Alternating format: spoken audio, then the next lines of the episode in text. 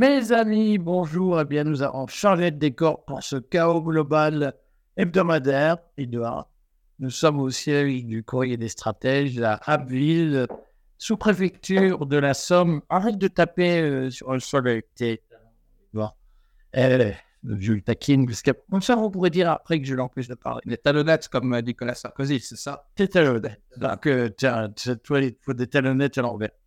Euh, nous allons aujourd'hui vous parler de Donald Trump et Tucker Carlson, évidemment, de, du projet de Donald Trump pour la présidentielle américaine. Nous allons quand même faire un point sur Gaza et nous allons vous parler du droit du sol. Fais un petit sourire, Edouard, parce tu as l'air très inquiétant.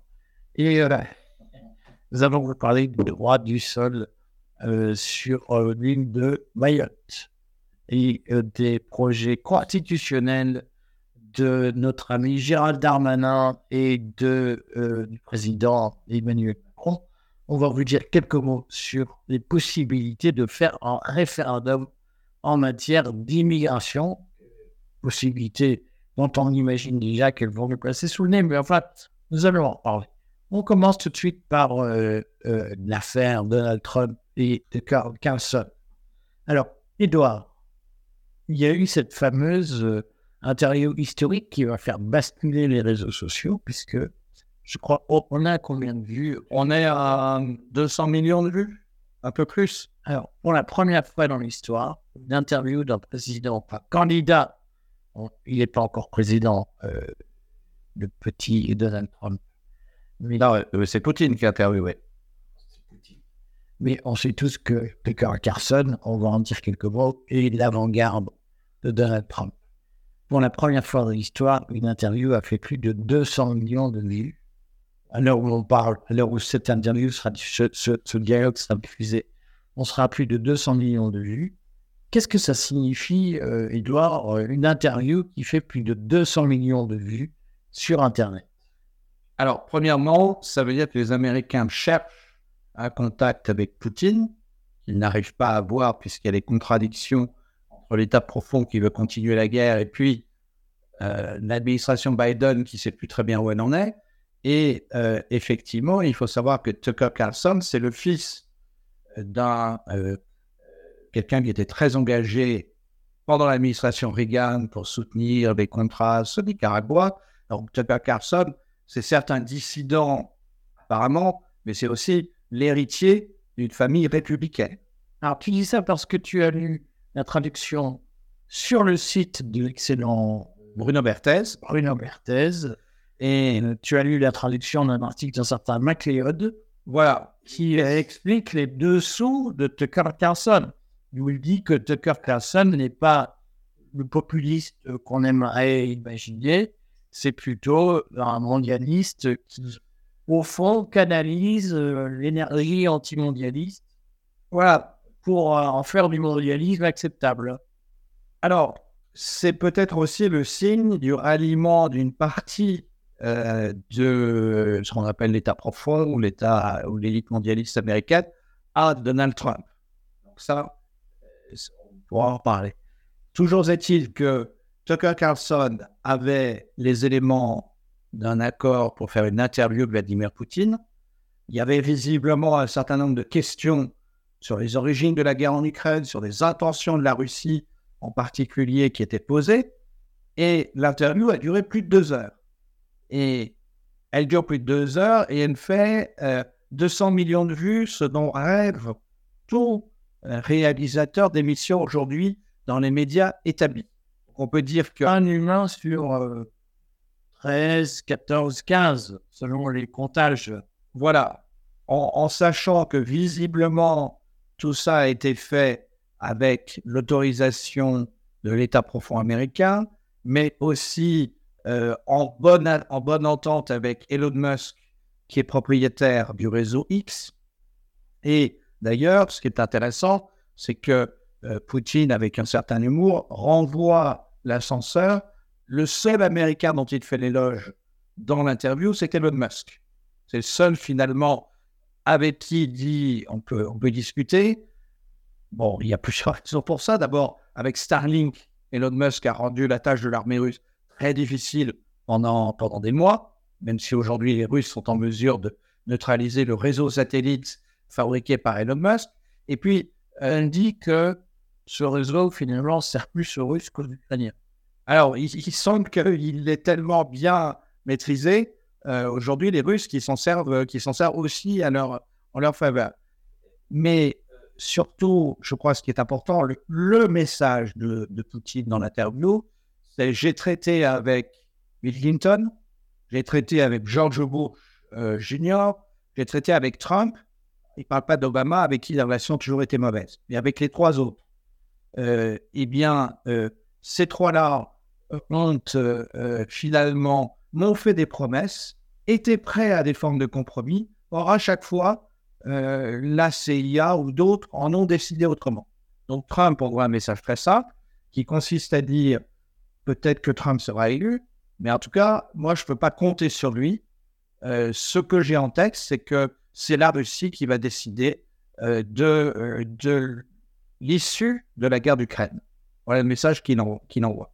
Mais sur le fond, quand même, est-ce que ça signifie que l'interview de, de Tucker Carlson reconnaît le bilatéralisme, je vais dire comme ça, le duo que les États-Unis et la Russie vont former si Donald Trump est élu à la Maison-Blanche en novembre 2024, enfin, s'il prend le pouvoir en, en janvier 2025.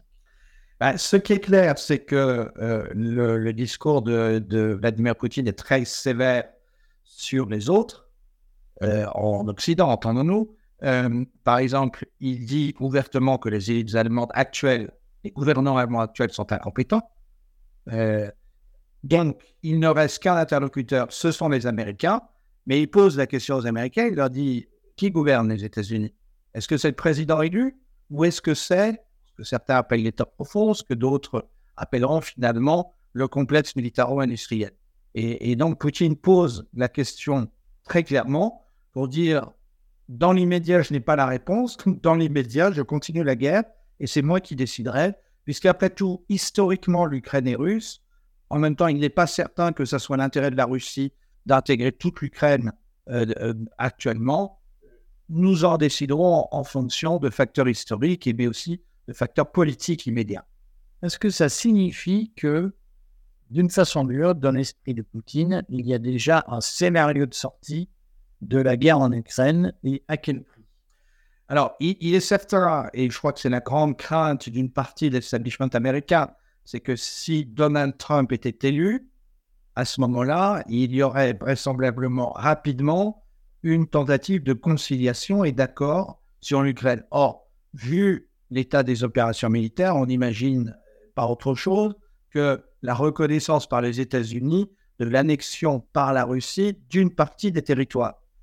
Ensuite, imaginons que ce ne soit pas Donald Trump puisque les choses restent très, incertaines malgré tout, eh, eh bien, euh, euh, le, message que Poutine envoie, c'est je vais bien traiter, mais en mars 2022, j'ai retiré mes troupes de Kiev à votre demande en vue de signer l'accord d'Istanbul avec l'Ukraine.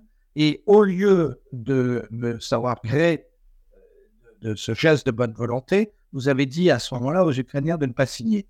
Donc, est-ce que je peux avoir confiance en vous? Non. Et donc, c'est moi qui vais décider de là où je m'arrête. Voilà, le, discours qu'il tient. En état, euh, on a évoqué l'interview de, de, de, avec Poutine, qui a fait, d'une façon ou d'une autre, date dans l'histoire. Euh, dans le même temps, et de façon assez curieuse, Donald Trump a prononcé son discours de Caroline du Sud, où il a annoncé que, au fond, le parapluie américain ne protégerait plus l'Europe si les pays européens n'augmentaient pas leur budget de défense pour assurer leur propre défense face à la Russie. Et Donald Trump a expliqué au fond que si euh, son camarade Vladimir Poutine mettait un peu de pression sur les pays européens pour les forcer à se défendre contre une agression russe, ce serait pas plus mal. Qu'est-ce qu'il faut retenir de, de, ce discours qui est au fond un discours qui annonce ce que Emmanuel Macron avait appelé juste, tout juste avant les Gilets jaunes, euh, la mort clinique de l'OTAN. Qu'est-ce qu'il faut retenir de ce discours? Rien de nouveau d'une certaine manière, puisque ça a été la position de Trump quand il était président, lors de son mandat. C'était la position. Il disait au pays de l'OTAN, il faut que vous payiez. Vous avez pris un engagement de, de, mettre 2% de votre budget, euh, euh, de, 2%, du, du, PIB dans le budget militaire. Euh, il faut que vous assumiez ce que vous avez promis. Au-delà de ça, on, voit bien une, une position assez contradictoire, puisque Trump, comme Biden, euh, ne voulait pas de Nord Stream et de l'approvisionnement massif en gaz russe de l'Europe. Et d'un autre côté, il dit aux Européens, euh, débrouillez-vous et euh, vous allez devoir payer une guerre contre la Russie.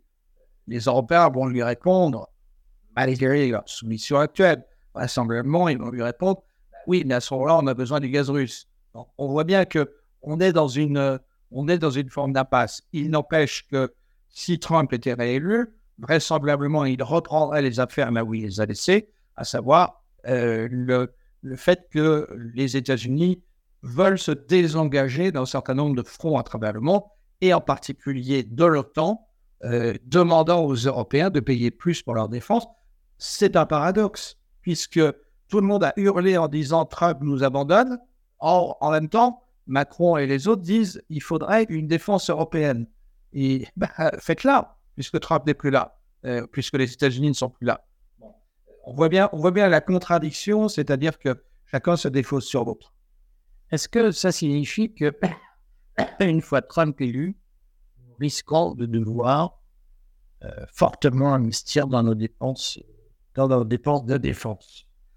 Alors, mon hypothèse euh, depuis, depuis des mois, c'est que vu euh, les inquiétudes euh, sociales à l'intérieur, les gouvernements européens, le gouvernement allemand, le gouvernement français et les autres, le gouvernement italien ou d'autres, vont investir massivement dans les dépenses de sécurité.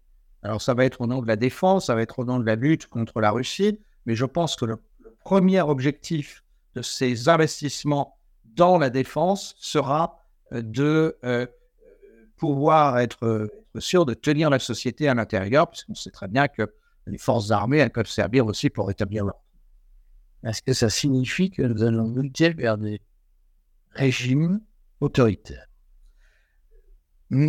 Il me semble que tout ce qu'on vit avec Macron depuis 2017, c'est précisément une dérive autoritaire de la Ve République. Et euh, je ne serais pas étonné que dans une situation euh, de crise économique créée par la guerre d'Ukraine et d'autres facteurs, euh, dans une situation euh, où les, gouvernements européens sont de plus en plus mis sous pression, après tout, les investissements dans le secteur de la défense, ce soit le moyen d'essayer de tenir la société. Ça durera ce que ça durera. Mais en tout cas, ça me semble être la logique. Alors, on en profite pour parler des affaires intérieures françaises qui finalement ne changent pas, qui intéressent d'ailleurs à mon avis, beaucoup de nos lecteurs, nos éditeurs, c'est notamment la crise à Mayotte. Alors, ça fait depuis plusieurs semaines maintenant qu'en réalité, Mayotte, euh, à bas bruit, euh, occupe euh, le, devant de l'actualité, lorsque le cartel de la presse subventionné accepte de s'occuper des problèmes des dom-dom.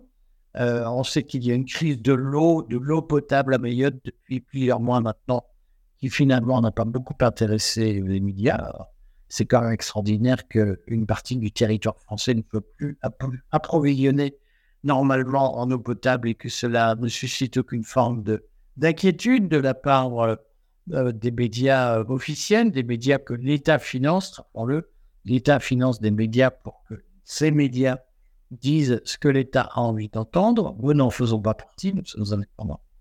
Et donc, on découvre quand même qu'à Mayotte, le ministre de l'Intérieur, finalement, après finalement des espèces de comités de salut public locaux, puisque à Mayotte, il y a des comités citoyens qui ont pris le pouvoir, qui occupent des, des ronds-points, qui occupent des carrefours de route, qui euh, finalement euh, mènent euh, la sécurité publique à la baguette là où l'État est en faillite.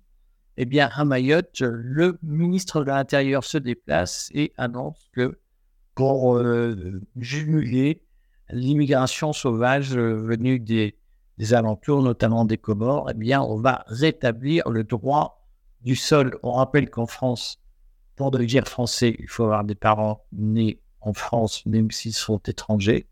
Et euh, Gérald Darmanin, après un échec cuisant sur sa, loi sur l'immigration qui, qui a fait l'objet de 49.3 après des promesses d'adoption démocratique, a finalement été censuré par le Conseil constitutionnel pour ses violations du droit international et du bloc de constitutionnalité. Donc, Gérald Darmanin, après cet échec cuisant sur la loi sur l'immigration, se déplace à Mayotte pour expliquer que nous allons y instaurer le droit du sang, c'est-à-dire la possibilité de devenir français réservé aux parents de, aux parents français aux enfants nés de parents français. C'est-à-dire qu'aujourd'hui, les enfants nés sur le sol français, mais de parents étrangers, ne pourront plus devenir français.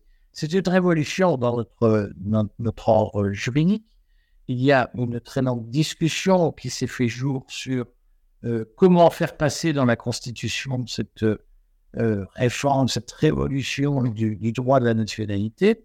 On le rappellera, il y a aujourd'hui, pour ceux qui sont un peu ignorants de ces questions, et c'est bien légitime parce que c'est devenu compliqué, mais pour ceux qui sont ignorants, il y a deux façons de réformer la Constitution. Il y a la loi constitutionnelle qui est adoptée par le Congrès, c'est-à-dire le Sénat et l'Assemblée nationale réunis qui votent à la majorité qualifiée, euh, c'est-à-dire à la majorité des deux tiers, un, un texte adopté euh, de façon identique par l'Assemblée et par le Sénat, procédure complexe. Et puis il y a le référendum. On sait que beaucoup de gens demandaient le référendum sur le droit de la nationalité, le droit de devenir français. Et de façon assez étonnante, Emmanuel Macron, qui a nourri d'intenses réflexions sur la place du référendum, eh bien, ne semble pas imaginer aujourd'hui un référendum sur le passage du droit du sang ou droit, sur le passage du droit du sol au droit du sang.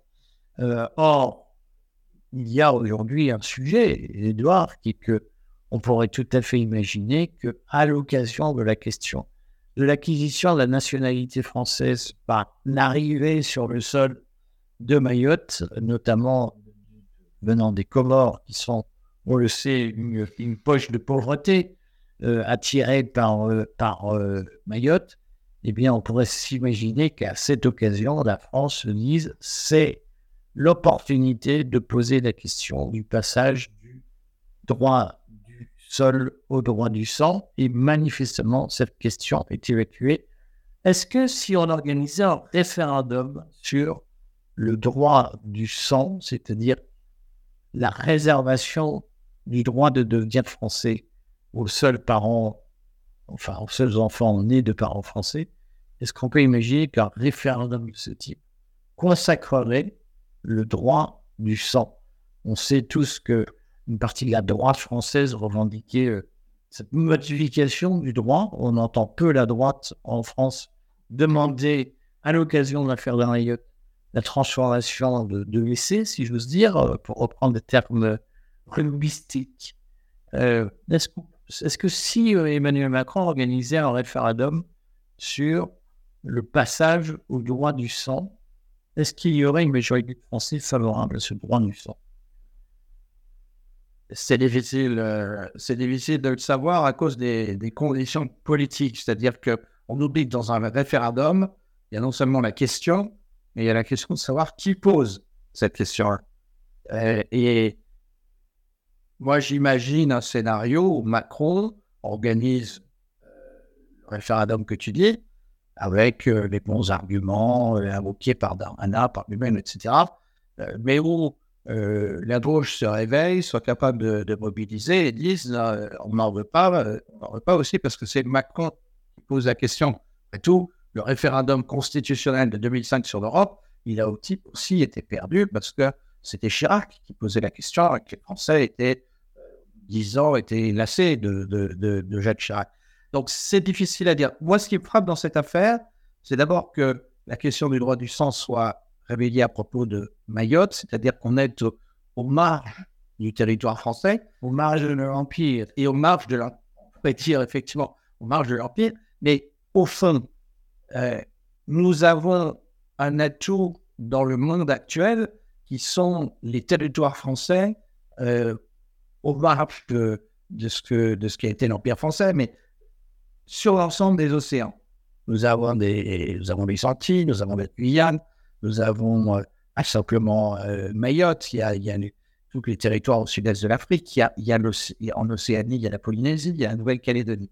Et on voit très bien que notre élite politique, qui est totalement absorbée par l'Union européenne, qui dépense 90% de son énergie dans l'Union européenne, elle est dépassée face à des, questions comme ça. Parce que le problème de Mayotte, il n'est pas nouveau, ça fait des années que ça dure. Euh, Macron lui-même euh, s'y est rendu. Enfin, euh, donc, moi, je, je, crois qu'on a, on a un double problème. Le premier, c'est en France, on veut absolument une solution unique pour tout le monde. Peut-être qu'à Mayotte, s'il faut tirer, c'est le droit du sang, est-ce qu'il faut le dire pour autant sur, sur l'ensemble de, des gens qu'on accueille euh, en France Je n'en sais rien. Euh, et à l'inverse, imaginons qu'on vote quelque chose sur le, droit, le droit du sang, droit du sang, droit du sol. Est-ce qu'il faudrait que ce soit absolument uniforme? Est-ce que nous n'avons pas des intérêts pour faire venir un certain nombre de gens d'autres pays parce qu'il nous manque des compétences? Parce que je parle, de ce sujet de manière un peu abstraite et loin finalement de la politisation du débat, mais parce qu'on voit bien que nos dirigeants euh, traitent ça au jour le jour en fonction de ce qui se passe et finalement sans aucune ligne directrice. J'ai une vraie question dans le monde d'aujourd'hui. Euh, le monde, d'aujourd'hui n'est pas simplement européen. Nous sommes enfermés dans l'Union européenne. Et qu'est-ce que nous envoyons comme signal vis-à-vis du reste du monde, vis-à-vis de l'Afrique francophone en particulier, lorsque nous disons nous voulons nous rétrécir sur notre territoire? On voit bien d'un autre côté que sur le, du point de vue économique, euh, la France ne peut pas absorber euh, un nombre de gens infini sans avoir plus de prospérité. Or, nous, comme par ailleurs, nous ne créons pas les conditions de la prospérité, euh, le serpent se mord la queue. donc, globalement, il me semble que l'opération Darmanin sur ce sujet, elle est très politicienne. Est-ce que ça signifie que, selon toi, le moment est venu d'organiser un référendum sur l'immigration? Oui, alors, qui était le sujet Quel sujet et, et on sait que, par exemple, Marine Le Pen rêve d'arriver à la présidence de la République et de le poser juste après. Je vois bien l'astuce d'Emmanuel Macron, qui est un bon tacticien. C'est un mauvais stratège pour défendre les intérêts de la France, mais c'est un bon tacticien pour défendre ses intérêts politiques en France. Et il se dit, pourquoi pas couper l'herbe sous pied on fait un référendum maintenant sur l'immigration, ça réglera la, question, puis ça coupera l'absolu de Marine Le Pen. Selon toi, si on organisait un référendum sur l'immigration, par exemple sur le thème droit du sol, droit du sang, qui est un thème tentant, qui est une porte ouverte, quelle serait la majorité qui se dégagerait? Alors, à première vue, on peut penser que c'est le droit du sang qui l'emporterait, avec un, parti euh, une, opinion majoritairement anti-immigrationniste. Mais encore une fois, si c'est Macron qui pose la question, moi, je serais prêt à parier aussi une énorme abstention. Euh, et puis, il faut aussi mesurer les conséquences euh, d'un tel référendum. Personnellement, je pense qu'on a été influent en matière d'immigration depuis 40 ans. On aurait dû euh, être beaucoup, contingenté beaucoup plus les entrées. une fois que les gens sont là, une fois que les gens, lorsque c'est la génération d'après, ont acquis la nationalité étrangère, est-ce qu'on va créer les conditions d'une euh, quasi-guerre civile en leur disant, bah, finalement, l'immigration, voilà, exactement. Euh, moi, je ne suis pas certain que ce soit, ce soit très, très malin à faire. Je pense qu'on a un vrai enjeu d'intégration massive d'un certain nombre de gens. ça veut dire refonder l'école, ça veut dire repenser finalement toute notre politique économique. Euh, est-ce que ça va être résolu par un référendum sur l'immigration? Il reviendra à dire quoi? Jusqu'à maintenant, on a ouvert largement, maintenant on ferme. Euh, je voudrais être sûr qu'on tient, surtout que l'Europe va nous dire non, mais c'est pas compatible avec, euh, avec Schengen, ce que vous avez fait voter par le peuple français. Comme on l'a vu à l'occasion de, de l'avis du Conseil constitutionnel? Oui. Sur le fond, quand Edouard, on, on voit que finalement, le ministère de l'Éducation nationale, quoique maltraité, il est maltraité. Alors, dans quel sens Parce que c'est pas le budget qui lui manque. Il y a telle, certes, mais il y a une telle instabilité ministérielle, une telle légèreté dans le choix des ministres. C'est sûr que Attal, euh, Amélie Oudéa Castéras, ça a été assez grandiose. Et puis, euh, Nicole Belloubet. Alors, Mme Belloubet, oui, qui a, qui a failli être rectrice de Paris à la grande époque et qui, qui maintenant se retrouve ministre de l'Éducation après avoir été ministre de la Justice. Comment, comment on explique qu'un ministre de la Justice devienne ministre de l'Éducation et avec quel projet aujourd'hui? Je, je, crois que le, le, le, gros problème que les, les, uns et les autres ont en France, c'est que l'éducation nationale est une espèce de, de bateau ivre, enfin de paquebot ivre en fait. C'est une énorme machine que certains prétendent encore diriger depuis la rue de Grenelle. Fait, on sait bien que la, durée de vie moyenne d'un ministre je bien moyenne, hein, à, Rue de Grenelle est de deux ans et demi, et la durée euh, d'application, enfin la, durée nécessaire pour l'application d'une circulaire d'un ministre est de trois ans. Donc en fait, un ministre est parti avant que ce qu'il a décidé soit mis en œuvre. Ça crée énormément de désarroi et, d'incompréhension. La réalité, c'est qu'il faudrait largement décentraliser, donner le pouvoir euh, de décision immédiate au proviseur, tout en sont éventuellement des cas hein, qui sont importants, c'est une mesure qui, euh, suscite l'horreur des enseignants. Euh, oui, sauf que euh, les mêmes enseignants, en général, sont ceux qui, sur le terrain, ont une certaine idée de ce qu'il faut faire pour leurs élèves. Ce qui est terrible, c'est, par exemple, quand Gabriel Attal, avant de s'en aller à Matignon, disait il faut des classes de niveau. Qu'est-ce que c'est que les classes de niveau? Comment on va les décréter? C'est la même chose dans tous les lycées de France les classes de niveau, on va, les faire à, Louis Grand ou à Louis IV, où ça sera euh, le, le, quantième de différence entre ceux qui seront reçus à Polytechnique et ceux qui seront reçus à, l'école centrale. Et puis, on va les faire dans un, dans un lycée euh, euh, du GERPS ou du, Dauphiné, où là, au contraire, il y aura, il y aura des, des, vraies différences sociales. Tout ça n'est pas, n'est pas très sérieux. On ne peut pas avoir un seul instrument de mesure pour l'ensemble de la France ne veut pas dire qu'on n'ait pas des principes pour l'ensemble de la France. Principes de république, de laïcité, d'apprentissage de, l'histoire de France, de retour aux, fondamentaux, comme aimait bien dire Jean-Michel Blanquer. Tout ça, on peut être d'accord. Mais ensuite, concrètement, sur le terrain, comment on applique ça? Et on voit bien que les uns et les autres sont perdus parce qu'il faudrait largement déconcentrer. Puis par ailleurs, il faudrait, il faudrait appliquer une vraie concurrence dans le système, c'est-à-dire laisser les écoles privées euh, contrat proliférer euh, pour, pour, euh, pour qu'il y ait une vraie concurrence euh, vis-à-vis du public. Ça me paraîtrait très sain. Oui, tu sais que c'est un, c'est un cas C'est un cas Et vraisemblablement, je ne deviendrai jamais ministre de l'Éducation pour avoir dit ces choses-là. jamais, jamais. Sur le fond, quand même, est-ce que tu penses que l'avenir de l'éducation passe par la mise en concurrence des établissements et notamment la décentralisation des pouvoirs, la déconcentration des pouvoirs? Moi, je, suis, ça, ça, fait des années, je suis moi-même agrégé d'histoire, j'ai vu le système, mais, mais ensuite j'ai été universitaire, mais il se trouve qu'aussi j'ai, travaillé avec des ministres de l'enseignement supérieur, mais j'ai directeur aussi. j'ai, vu de près les, les, les problèmes de l'éducation nationale.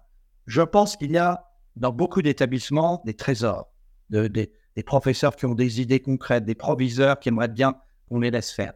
Ben, qu'on les laisse faire. Euh, et ensuite, la concurrence.